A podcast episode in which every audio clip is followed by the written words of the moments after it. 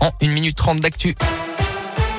Bonjour Alexis, bonjour à tous. Et à la une aujourd'hui, le gros coup de filet des gendarmes de la région ce week-end. Interpellation samedi de trois individus à Lyon suspectés d'une impressionnante vague de cambriolage dans le Puy-de-Dôme et l'Allier, notamment 56 cambriolages commis exactement.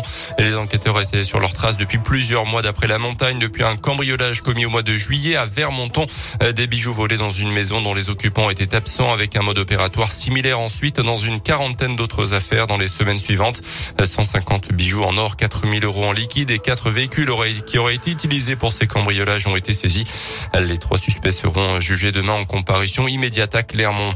Les suites du jet de bouteille d'eau lors du match entre Lyon et Marseille dimanche soir en Ligue 1 de foot. L'auteur présumé des faits sera jugé en comparution immédiate tout à l'heure. C'est donc lui qui aurait lancé le projectile depuis une tribune touchant à la tête le Marseillais Dimitri Payet et entraînant l'arrêt définitif de la rencontre.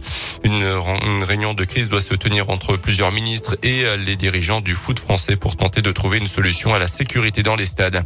142 millions de repas distribués en 2020. Les Restos du Cœur lancent aujourd'hui leur 37e campagne hivernale au niveau national. La majorité des bénéficiaires sont des personnes seules, souvent des femmes et de plus en plus jeunes.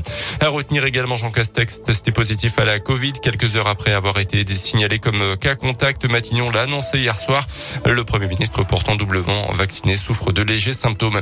Et puis en foot, cinquième journée de la phase de groupe de la Ligue des Champions. Lille, Salzbourg à 21h ce soir. Le PSG se déplacera soir à Manchester City.